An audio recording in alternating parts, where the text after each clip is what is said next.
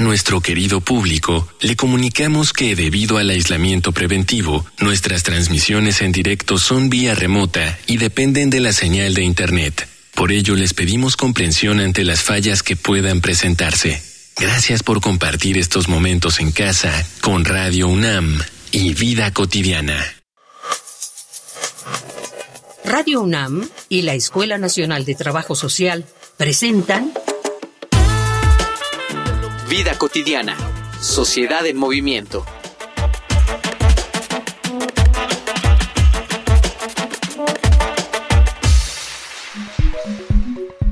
Hoy, en Vida cotidiana, Sociedad en movimiento, hablaremos sobre el Día de la Cero Discriminación con Berenice Vargas Ibáñez, subdirectora de planeación del Consejo para Prevenir y Eliminar la Discriminación en la Ciudad de México.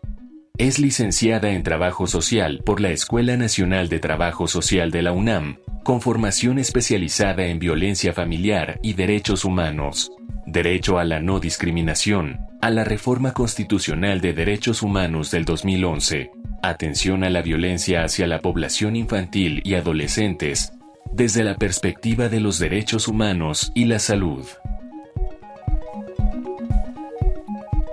Muy bonita tarde, soy Ángeles Casillas. Gracias por sintonizarnos. En nuestro país y pues en el mundo en general hay una lucha constante, esta lucha contra la discriminación, esta horrible manifestación que se da por nuestras desigualdades económicas, sociales, de sexo, de orientación, de género, de religión, muchísimas. Pero lo más importante es que hay acciones, hay acciones para combatirlas y por ello no debemos olvidar la importancia que tiene el Día de la Cero Discriminación. De eso vamos a reflexionar el día de hoy, pero antes, por favor, si requieren de indagar, profundizar acerca de las temáticas que se abordan desde el trabajo social, escuchen las redes oficiales de la ENS. Facebook, Escuela Nacional de Trabajo Social, ENTS, UNAM. Twitter, arroba ENTS UNAM Oficial. Instagram, ENTS UNAM Oficial. Me da mucho gusto recibir en cabina virtual a la licenciada Berenice Vargas, a quien de verdad aprecio mucho conozco del excelente trabajo que realiza. Bere, bienvenida, muy bonita tarde. Hola, ¿qué tal, maestra Ángeles? Pues muchísimas gracias por la invitación y un saludo a quienes nos escuchan en este programa y pues muchísimas gracias por la labor que realizan y toda la información que dan a través de este programa. Gracias por la invitación. Que justamente esa es la intención, poder desde diferentes trincheras dar a conocer parte ¿no? de las experiencias también que desde el trabajo social se realizan. Vamos a entrar con nuestro tema porque el programa es muy pequeñito. Apóyanos, licenciada Bere, nuestra audiencia, ¿cómo podría de una mejor manera, sencilla forma, entender qué es esto que llamamos discriminación? Bueno, pues la discriminación para empezar son conductas conductas de rechazo, conductas de odio hacia ciertas personas o grupos de personas que normalmente están basados en prejuicios, estereotipos, eh, también a veces en la base de la desinformación y que finalmente tiene como efecto dañar, limitar o obstruir el acceso de derechos humanos y de garantías individuales. Y la discriminación la vamos a entender desde dos ámbitos. Por un lado, el ámbito sociocultural, que justamente tiene que ver con estas eh, cosas que ya menciono, que son prejuicios y estereotipos que hemos aprendido a lo largo de la vida y que no cuestionamos, sino que además vamos replicando y que vamos heredando generación tras generación, que lo vamos a encontrar en todos los espacios, ¿no? Aquí es bien importante decir que no hay grupos de personas que discriminen ni grupos de personas discriminadas. Y por otro lado, decir que en el ámbito jurídico vamos a entender la discriminación con este complemento que tiene que ver con la negación o limitación de derechos y que es aquí cuando es denunciable. ¿Y por qué es importante hacer esta diferencia? Pues porque a veces tenemos muchas prácticas, es más, tenemos hasta eh, formas de hablar, ¿no? Que pueden ser discriminatorias, que pueden estar colocando prejuicios sobre una persona, que a lo mejor no limita un derecho, pero que así atenta contra su dignidad. Y entonces estas prácticas que son tan cotidianas son las que tenemos que ir eliminando justo para evitar llegar a una negación de derechos humanos. Qué clara tu, tu, tu apreciación de este concepto tan, tan complejo. Pero bueno, nos quedamos con estas con estos dos elementos que nos compartes, la cuestión sociocultural, esto que aprendemos lamentablemente, que heredamos y que además replicamos, y la parte jurídica, donde lamentablemente pues ya está ahí completamente limitados y obstruidos los derechos humanos. Podemos hablar, si estamos identificando conductas de rechazo y odio, como lo señalabas, podemos hablar, hay tipos de discriminación. Sí, eh, pues justamente las formas de discriminación se van a basar en las condiciones o características de las personas. Por ejemplo, cuando hablamos de la orientación, eh, identidad o expresiones de género, pues vamos a encontrar expresiones de discriminación como la homofobia, la lesbofobia, la transfobia. Cuando hablamos, por ejemplo, eh, de, tono de piel hasta de, o de origen, por ejemplo, de nacionalidad, podemos hablar del racismo, pero también de la xenofobia. Cuando eh, tenemos este rechazo hacia el tema de la pobreza o de las personas que se encuentran en condiciones de pobreza, pues está la aporofobia. Eh, hay otras expresiones dirigidas, por ejemplo, a niñas, niños, adolescentes o personas mayores que tienen que ver con la edad y a veces esto se expresa en adultismo, ¿no? Entonces, eh, cada una de las condiciones o em, condiciones o características a las que nos va a enunciar la ley para prevenir y eliminar la discriminación tanto de la Ciudad de México como la ley federal, pues van a tener justo una forma muy específica de, eh, expresar esta discriminación. Cuando hablamos de personas con discapacidad, por ejemplo, está el capacitismo, ¿no? Y bueno, así con cada uno de los grupos de atención prioritaria que son nombrados así en la Ciudad de México qué abarcativo y qué complejo lo que nos señalas, porque pareciera entonces que en todos los ámbitos de desenvolvimiento humano, y que bueno, marcamos diferencias, porque así somos, ¿no? De grupos, pues puede estar presente esto que, que, tú señalas, que son prácticas que limitan. Mito realidad, para poder eh, después pasar a un segmento que nos prepara producción, licenciada Bere. ¿Se aprende en todos los casos a tener conductas y con estos prejuicios de odio? ¿O pensemos que de manera natural hay una comunidad donde no hay este tipo de, prácticas y no se replica o es parte inherente del ser humano el tenerle cierto rechazo a lo, diferente? Es aprendido.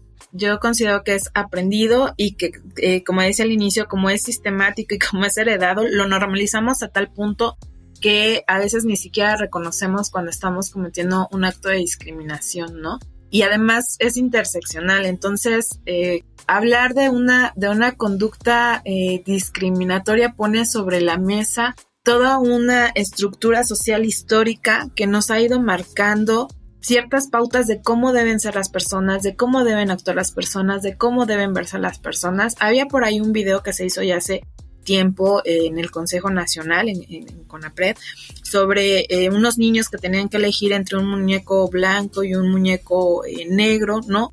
Y las razones por lo que lo, hacían, ¿no? Y muchas de estas razones que daban, pues son obviamente constructos, decían, pues porque me da miedo, porque es malo, porque es feo, porque ser güerito es mejor, ¿no?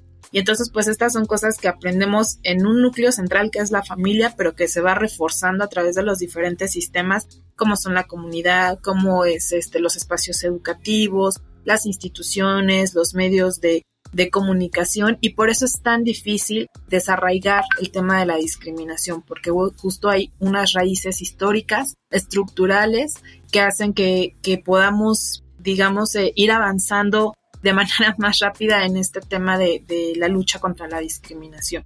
Pero yo sí creo que es algo aprendido y que por tanto eh, puede desaprenderse. Nos quedamos con esto, puede desaprenderse. Por supuesto que hay, hay opciones. Difícil sí, pero no imposible. Vamos a abordar entonces desde nuestra infografía social qué pasa con México, qué datos tenemos acerca de la discriminación en nuestro país. Adelante. Infografía social. Cada año conmemoramos el primero de marzo como el Día de la Cero Discriminación con el propósito de promover el fin de esta forma de violencia y celebrar el derecho de todas las personas a vivir una vida plena y productiva con dignidad. El Día de la Cero Discriminación fue establecido en 2013 por la Asamblea General de las Naciones Unidas después de que el Programa Conjunto de las Naciones Unidas sobre el VIH-Sida pusiera en marcha su campaña en favor de la discriminación cero en el Día Mundial de la Lucha contra el SIDA. Existen desigualdades en el acceso y garantía de derechos por razones de sexo, edad, salud, ocupación, ingresos, discapacidad, orientación sexual, identidad de género, raza y religión, solo por mencionar algunas. Según datos de la Organización de las Naciones Unidas, la desigualdad está aumentando para más del 70% de la población mundial lo que agrava el riesgo de división y obstaculiza el desarrollo económico y social. En la actualidad, se advierte que el COVID-19 está afectando con mayor fuerza a las personas más vulnerables, lo que ha puesto de manifiesto una vez más la discriminación estructural y social existente. La encuesta sobre discriminación en la Ciudad de México 2021, elaborada por el CONAPRED, señala que en la Ciudad de México, la principal causa de discriminación es la pobreza, y las personas más discriminadas son las de piel morena, seguidas en segundo lugar de las personas indígenas. En tercer lugar, se ubicaron las mujeres, grupo sobre el que aumentó drásticamente la percepción de discriminación, que pasó de 2.7% en 2013 a 4.3% en 2017 y a 9.4% en 2021. Según revela la encuesta sobre discriminación en la Ciudad de México 2021, una de cada cuatro personas encuestadas se ha sentido discriminada al menos una vez en su vida. Es indispensable recordar que el derecho a la no discriminación implica que todas las personas reciban un trato digno, que se respete su dignidad humana, autonomía, privacidad y confidencialidad. La ONU tiene cinco iniciativas para que las personas se sumen al combate a la discriminación y a las desigualdades. 1. Poner de manifiesto las desigualdades para que todos podamos promover el cambio. 2. Ser un aliado o aliada y denunciar cualquier acto de discriminación que observes. 3 exigir cambios al gobierno, los representantes políticos y a defensores del pueblo. 4.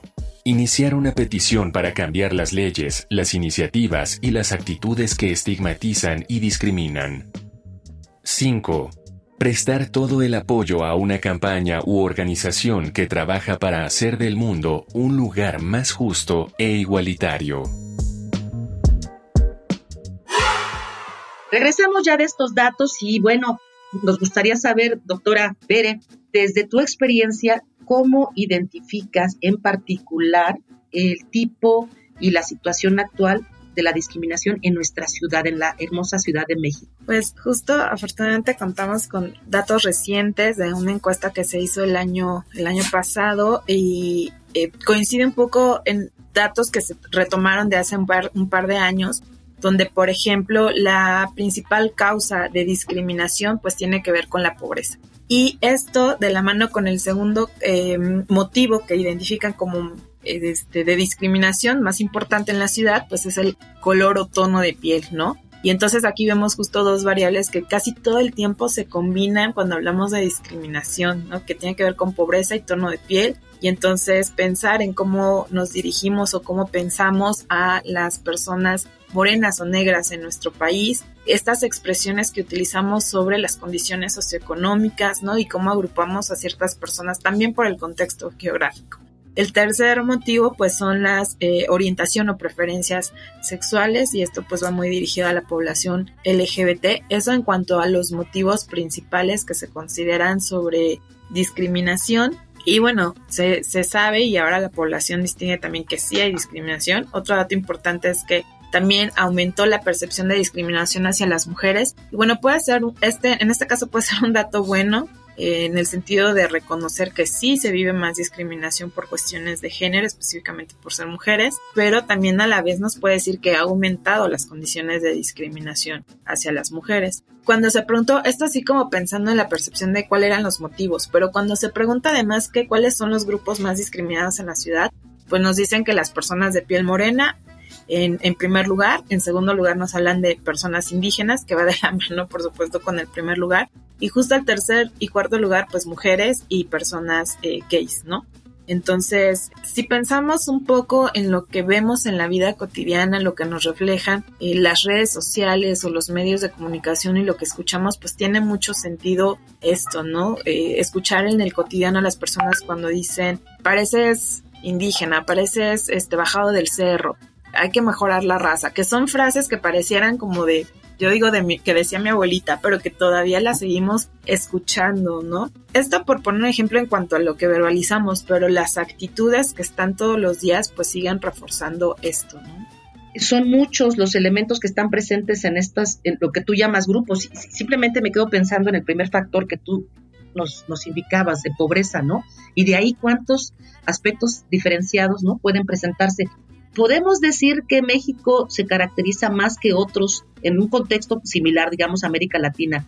¿Discriminan más en México que en otros países o es indistinto? Pues más bien podríamos decir que los motivos son diferentes, ¿no? el tema, por ejemplo, de, pensar en el tono de piel en un país donde la mayoría de las personas somos morenas o apiñonadas, la, gran mayoría no somos personas blancas, pues ahí es donde hay un gran contraste eh, cuando hablamos justo de estos temas o estos elementos por los cuales se discriminan las personas. Creo que en todos los países se vive discriminación, pero creo que una de las características en nuestro país es justamente los motivos ese rechazo que hay hacia la propia construcción y la identidad, ¿no? Estoy hablando que en los grupos más discriminados el segundo grupo son las personas indígenas, como si decir personas indígenas fuera algo ajeno a la mayoría de la sociedad, como si fuera un grupo extraño, ¿no? O un grupo que de repente vino y se colocó en nuestro país cuando nuestra historia y nuestras raíces pues viene justamente de las poblaciones indígenas, ¿no? Pues esto tiene que ver mucho con la influencia que recibimos pues de nuestro país vecino que nos genera ciertos modelos y estereotipos de ideal de personas, hablando de personas blancas, pero además este que las personas blancas son más exitosas y cómo hemos en nuestra sociedad comprado ese modelo y lo hemos reproducido y lo hemos eh, enaltecido, como si esas características justo nos fueran a dar una calidad de vida mejor y que se vuelve cíclico, porque cuando hablamos, por ejemplo, hay por ahí otras encuestas que hablan eh, de la contratación y que tiene también que ver con el tema de racismo, sí dicen que prefieren contratar a personas blancas que a personas morenas para puestos de toma de decisión o para puestos de atención al público, ¿no? Entonces es como un ciclo que se va reproduciendo desde el tema del contexto familiar, cuando te dicen mejora la raza, hasta las estructuras o los, reglamentos este, que se hacen dentro de las instituciones, los espacios laborales, las imágenes que vemos en los libros de texto en los espacios educativos. Entonces creo que tiene que ver más bien como cómo hemos adoptado eh, estas ideas y estas culturas y las queremos replicar o las replicamos aquí, ¿no? Sí, por supuesto, coincidimos, es, es algo más estructural el problema y de ahí también las diferentes respuestas y como tú lo decías, manifestaciones. Vamos a un, a un segmento muy bonito que distingue nuestro programa acerca de, de testimonios vinculados con esta temática. Vámonos a Voces en Movimiento. Voces en Movimiento.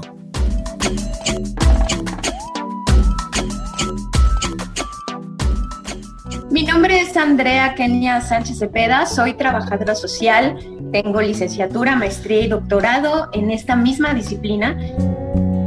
El pasado 26 de octubre, el Consejo para Prevenir y Eliminar la Discriminación en la Ciudad de México, mejor conocido como COPRE, presentó la EDIS, la encuesta de discriminación, manifestó algunos puntos interesantes la pandemia vino a recrudecer muchísimas expresiones de violencia, unas que ya tenemos de manera estructural, como lo pueden ver en las estadísticas sobre la discriminación hacia el color de piel, la clase socioeconómica, pero por ejemplo se recrudecieron algunas otras expresiones como la discriminación a personas que tienen una orientación sexual diferente o que tienen una identidad de género que expresa un género distinto al que nacieron. También aparece obviamente un campo que no aparecía en años anteriores, que tenía que ver con la discriminación a personas que tenían el virus SARS-CoV-2 y que tenían la enfermedad de COVID-19, aparecieron como un sector de población discriminado.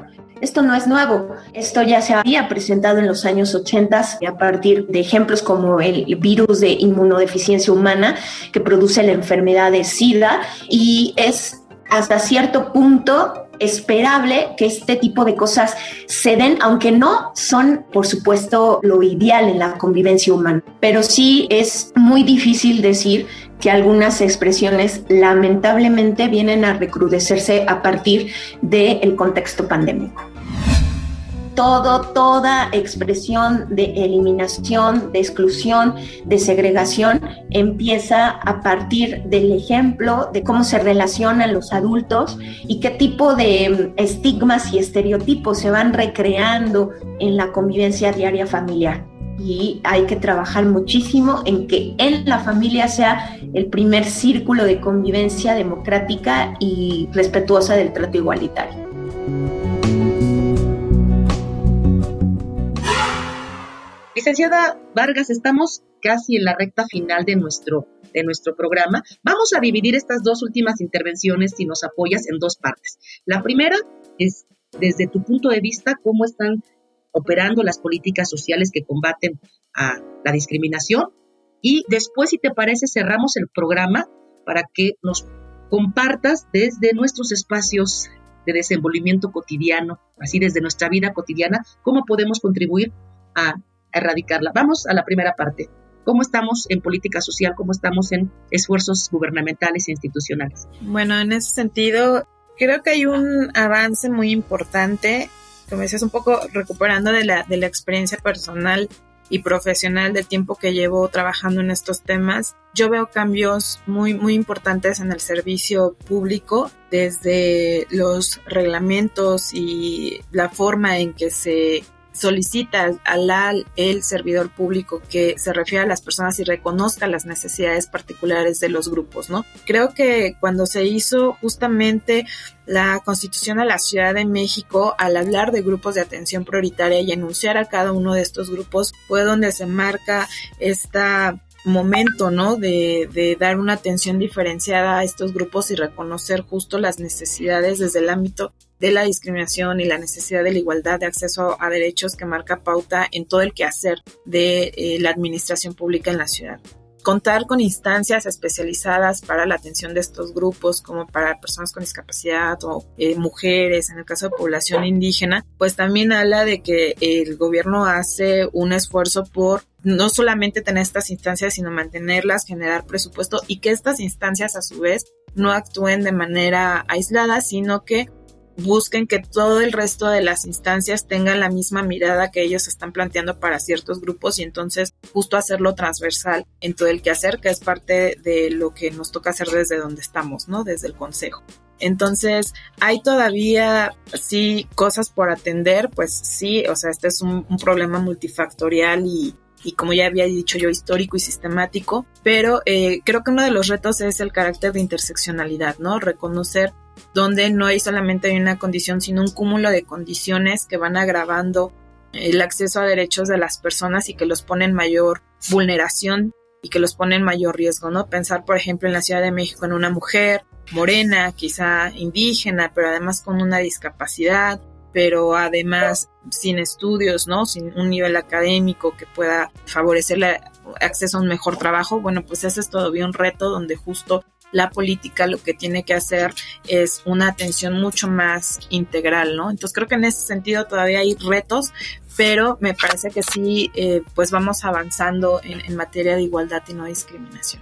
Ya lo dijo nuestra invitada experta, sí hay avances, ¿no? Hay importantes esfuerzos que se están coordinando, que se han coordinado, ¿no? El avance en la normatividad, en estas instituciones, como tú lo señalabas, especializadas Obviamente reconocemos, al igual que tú, que, hay retos, por supuesto que sí, pero también aplaudimos esto que se, que se ha logrado, que se ha avanzado y por supuesto quiero aprovechar para reconocer no solamente tu experiencia en el tema, sino el trabajo directo que yo sé que tienes en favor de esta cero discriminación. De verdad te lo agradezco mucho. Quiero agradecerte, licenciada Berenice, el, el que hayas compartido con nosotros en nuestro programa de radio a nombre de la Escuela Nacional de Trabajo Social y como te lo dije hace un momento antes de nuestro segmento, el poder dejarte para que hagas el cierre del programa, dejarte estos últimos minutos para que pensemos en la espera de lo, como le decías tú, de lo familiar, de lo individual, del qué, qué pasa en los hogares a puerta cerrada, cómo podemos nosotros vivir este día de la cero discriminación en pro de todo esto que hemos estado hablando para que contribuyamos a eliminarla y erradicarla. Te cedo el micrófono. Muchísimas gracias, maestra. Antes que nada, pues agradecer la, invitación y también reconocer la labor que hacen desde este programa y informan a tantas personas. Es muy importante justo que estos temas, creo que empezaría por ahí, ¿no? Decir que estos temas lleguen a más personas, que podamos eh, cuestionar más aquello que hemos aprendido y sobre todo reconocer que en la diversidad está la riqueza de nuestra cultura, de nuestras identidades, de eh, la posibilidad de la convivencia, ¿no? Entre todas las personas. Que creer que hay una sola forma de ser o de estar, pues eh, eliminaría justo la identidad que nos toca como, como personas, como ciudad, como país y que pues no es nada más un tema de buena voluntad, la buena voluntad es importante, ¿no? Cuestionarnos nuestras prácticas es importante en el cotidiano, pero reconocer pues que estamos hablando de un tema de acceso a derechos y que los derechos humanos son aquellos elementos que nos van a permitir un proyecto de vida y contar con una vida digna y que todas las personas, absolutamente todas las personas, pues nos merecemos justo una vida digna y poder contar con aquello que, que son necesidades básicas como la salud, la educación, una vivienda, una familia y que, que nos volteamos a ver y pues vamos a encontrar que nadie es igual eh, en cuanto a las personas que somos, que la igualdad se encuentra justo en poder acceder a, estos derechos y a estas oportunidades, ¿no? Y que, pues bueno, se acerquen a las instancias, obviamente, que trabajamos estos temas y se requiere más información. Eh, decía las escuelas que pues tienen la obligación, pero que también tienen que hacer transversal estos temas. Y pues nada, que desde el servicio público pues tenemos la obligación de atender siempre en igualdad de condiciones a todas las personas y a todas las poblaciones y que pues buscamos una sociedad mucho más justa, mucho más igualitaria y que al ser un tema cultural, pues por supuesto que puede transformarse y apostamos por eso más que a los castigos y más que al encierro en las cárceles y a lo punitivo, apostamos por un cambio cultural porque creemos que esta sociedad es capaz de eso y mucho más. Con estas palabras nos quedamos. Con esto hacemos este excelente cierre. Me encantó este binomio que tú comentabas, diversidad y riqueza. Muchísimas gracias por, por esta invitación que haces a nuestra audiencia, a la sensibilización, pero también a la acción. Por supuesto, quiero agradecer a quienes hacen posible en producción nuestro programa en Radio UNAM, en coordinación con la Escuela de Trabajo Social, nuestra productora Ivonne Gallardo, la información de Carolina Cortés, Carla Angélica Tobar, en esta ocasión la coordinación de la maestra Roxana Medina, pero en especial pues a todas las personas que nos sintonizan y que hacen posible vida cotidiana. Tenemos una cita el próximo viernes, me despido, soy Ángeles Casillas, hagan un excelente fin de semana. Vida cotidiana, sociedad en movimiento. Es una coproducción entre Radio UNAM y la Escuela Nacional de Trabajo Social.